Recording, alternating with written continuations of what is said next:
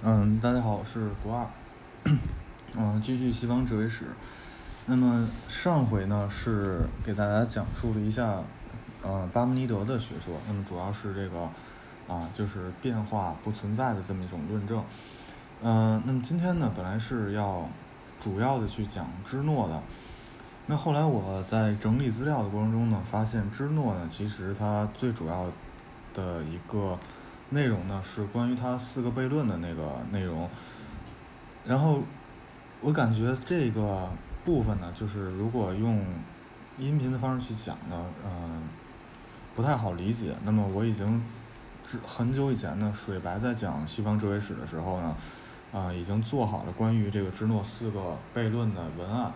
那么大家呢，只要关注伊和学社，然后呢，在这个公众号里面呢，回复“芝诺”两个字呢，就可以看到这个四个悖论的这个文案了。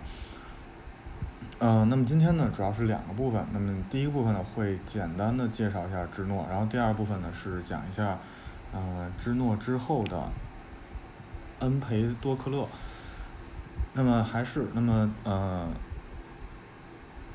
西方哲学史这个思维导图的原文件的最新一版呢，已经呃已经做好了。那么大家只要关注一和学社这个公众号，然后回复“西方哲学史”，就可以获得这个原文件和这个高清的图片了。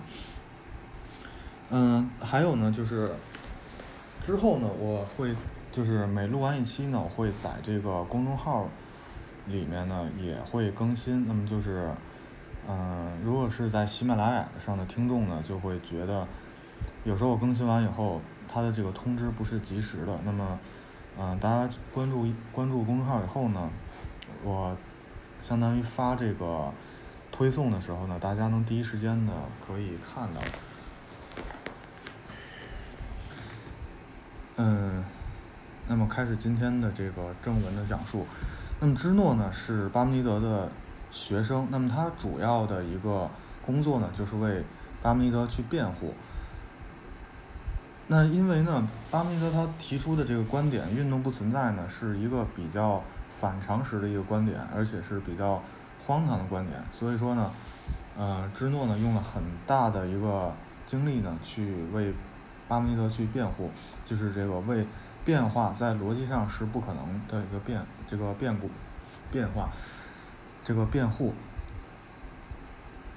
那么他用的方式呢是这个逻辑悖论的方式，就是说他首先先承认运动是存在的，然后呢他推导出一个荒谬的结论，来证明这个变化可能是不对的。那么相比于。毕达哥拉斯学派呢，就是芝诺和巴米德呢是属于艾利亚学派的。那么毕达哥拉斯学派呢，他相信事物的多元性，然后存在是存在大量分离的各自独立的事物。而艾利亚学派呢，他认为现象与实在之间呢是需要区分开的，也就是说，我们所观察到的与这个实际上存在的东西呢是。不一致的。那么，毕达哥拉学派呢认为运动和变化是存在的。然后，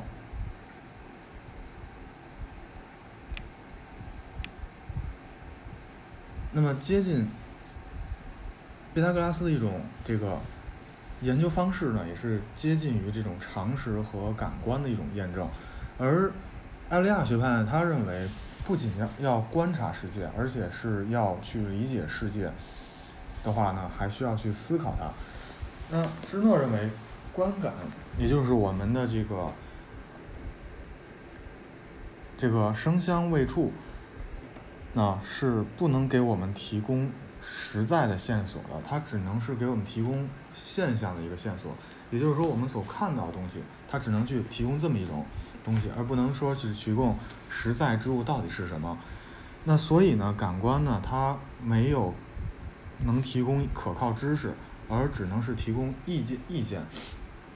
那么之前呢也说了，就关于这个知识，就是说真理和意见呢，这个两条路，就是真理之路和意见之路呢，对后面的这个柏拉图呢是有很大的一个启发作用的。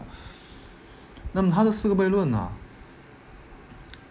主要手法呢是这样，就是说，首先呢是人们之前的关于世界的两个假设，就是说，首先变化呢它需要通过时间，第二呢物体的多样性是通过空间的扩展。那么芝诺的反驳呢，就是说，首先先说这两个假设是成立的，然后之后呢产生了悖论。那么这种反驳的方式呢，在今天呢被称作是归谬归谬法，也是非常好的一种方法。那么它的四个悖论呢，第一个悖论是运动场悖论，第二个悖论呢是阿基里斯追乌龟悖论，第三个悖论呢是飞失飞失不动悖论，第四个悖论呢是运动的相对性悖论。那么啊，就是这四个悖论呢的这个文字和图片呢，在这个一个学社公众号中，那么大家关注一个学社，然后回复“芝诺”两个字就可以看到了。那么“芝”呢是知识的“知”，然后“诺”呢是这个诺言的“诺”。那嗯，接下来呢啊，我开始给大家分享这个恩培多克勒，那么也是今天呃主要的一个内容。那么，之前所说呢，古希腊第一代哲学家呢，他是在解释这个世界什么，就是是什么构成的世界。那么就是说什么是永恒存在的。那么第二代哲学家呢，他开始尝试变化的这个存在和变化的方式。那么在第二代哲学家里面的。前两位，赫拉克里特和这个巴门尼德，他们俩的主张呢是完全相反的。赫拉克里特认为这个世界是运动的，然后呢是永恒的，而巴门尼德认为呢世界是不变的，就是说运动是不存在的。那么他们后面的恩多、恩培多克勒和这个阿纳克萨格拉。啊，可以说是结合了古希腊前面的这个学说，也就是说，他们继继承了这个第一代哲学家的，就是米都学派的和毕达哥拉斯学派的，他们又继承了赫拉克里特的学说和巴门尼德的学说。那么在运动这个方面呢，他们相当于是在试图的去调和巴门尼德和这个赫拉克里特。那么。恩培多克勒呢，他出这个主要生活在这个公元前四九三年之后。那么他的首要任务呢，就是调和赫拉克利特和巴门尼德，那么将前辈们的观点重新整合。就是说，他既主张万物处于流动状态之中，他又主张变化是不可能。那么他认为呢？真理呢是存在于两者之间的，也就是说是存在于变化与不变化之间。就是说，他认为某些事物呢是处于流动的，而其另外一些事物呢是处于静止的。那么，他与巴门尼德思想上的关系呢？首先，他承认存在永恒的、不可毁灭的东西。那么他不同意的地方在于呢，他不同意构成实在之物的是一，也就或者说是不仅仅是一。那为什么呢？因为他认为，如果说承认了一，那就要去承认运动是不存在的。所以呢，他提出了这个四元素的这么一种说法。那么，首先我们看到的经验上的这个事物呢？是存在的，也是会被毁灭的。那么这个变化呢，是由许多物质的微粒组成的。那么这块呢，就和这个之前的所有的这个哲学家都不同了。之前哲学家都是单一的时机，或者是抽象为火，或者是抽象为这个一。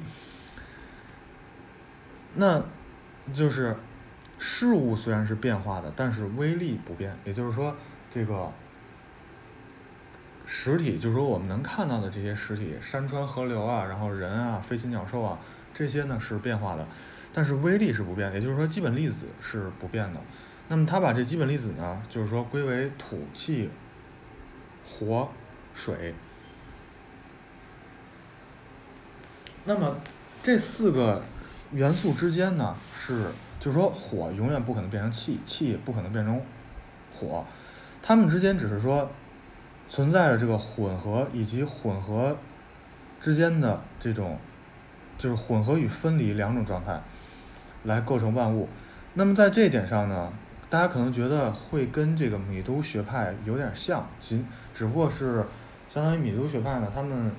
三个人呢都是说这个单一单一的物体，而恩多培里克呢认为是这个呃多了三个而已，但事实上呢是有一定的区别的，就是恩多培里克认为呢存在着四种不可变化的原始的元素，那么这块呢是有别于米都学派的。那么第二呢，它相比于米都学派呢，它开始去回答这个。原始的实在之物外呢，还存在着一些力量，也就是说，之前无论是，呃，泰勒斯还是说后面的两位呢，他们都是仅仅是解释了这个史基是什么，然后呢，解释这个史基就是说啊凝聚，然后变成固体，变成液体，然后变成气体，不是凝聚以后变成固体。啊，凝聚以后变成液体，然后变成固体，然后这个啊固体分散以后变成液体，然后再变成气体。但是，但是他没有解释这种变化背后的原因是什么。然后呢，那么根根据这个恩多培里克呢，他认为就是说，世界呢除了存在实在之物的这和这个基本粒子以外呢，还存在一些力量。那么正是这些力量呢，导致这个四元素之间的一个相互的混合和这个分离。那么就引出了下面一个理论，就是说变化的推动力。那么恩培多克勒呢，他认为自然界呢存在两种力，那么爱和恨。那么爱和恨呢，导致四元素混合与分离。那么爱呢，它导致。四元素相互吸引，恨呢导致四元素相互解体，或者说这个事物构成四元构成事物的四元素呢开始分离。那么他认为自然界呢是在不同时间、不同程度上显示出的这个爱和斗争形成的一个循环。那么这个循环呢分为四个阶段。第一个阶段呢是爱出现，然后呢恨呢完全没有，四元素完全是混合在一起呢，就是说是一种和谐的状态，一种混沌的状态。那么第二个阶段呢，恨开始腐蚀事物，但爱呢还是占主导的。那么在第三个阶段呢，恨开始占主导地位，各个威力呢开始陷入不和，开始分离。那么第四个阶段呢，只有恨。那么在这个阶段呢，就是说各自元素呢开始各自分离，形成固有的四种四组物质。那大家从这里来看呢，是不是很像道家的这个思想？就是说它的这个四元素呢就很像这个中国古代的五行学说，而这个爱和恨呢又像阴阳。那么他所指出的第一个阶段呢，就很像这个。就是八卦图里的太阳这个阶段，就是说纯的这个爱，那就像呢这个八卦图里的纯阳这个部分。那么第二阶段呢，就是恨开始生出来了，那就是说这个少阳。到第三个阶段的时候呢，开始啊不是第二阶段是对，第二阶段是少阳，第三阶段呢是少阴，第四个阶段呢是这个。太阴的这个部分，那么这是第一个循环。那么等各这个分散以后呢，各个元素准备好，那么爱的力量又回来了，那么大又开始进行下一个这个循环。那么恩培多克勒呢，设法制造了一个包括这个变化又包括不变化的一种世界的模型。那么这种模型就像是这个蛋糕，就是说面粉啊、鸡蛋啊。然后奶油它们混合在一起呢，形成了一个蛋糕。那么它们之间呢还会被分离。那么这个呢是今天要给大家分享的这个恩多恩培多克勒的这个内容。啊，那么也希望大家呢关注颐和学社的公众号。那么之后呢，这个所有的音频呢也会在公众号上可以收听。啊，谢谢大家。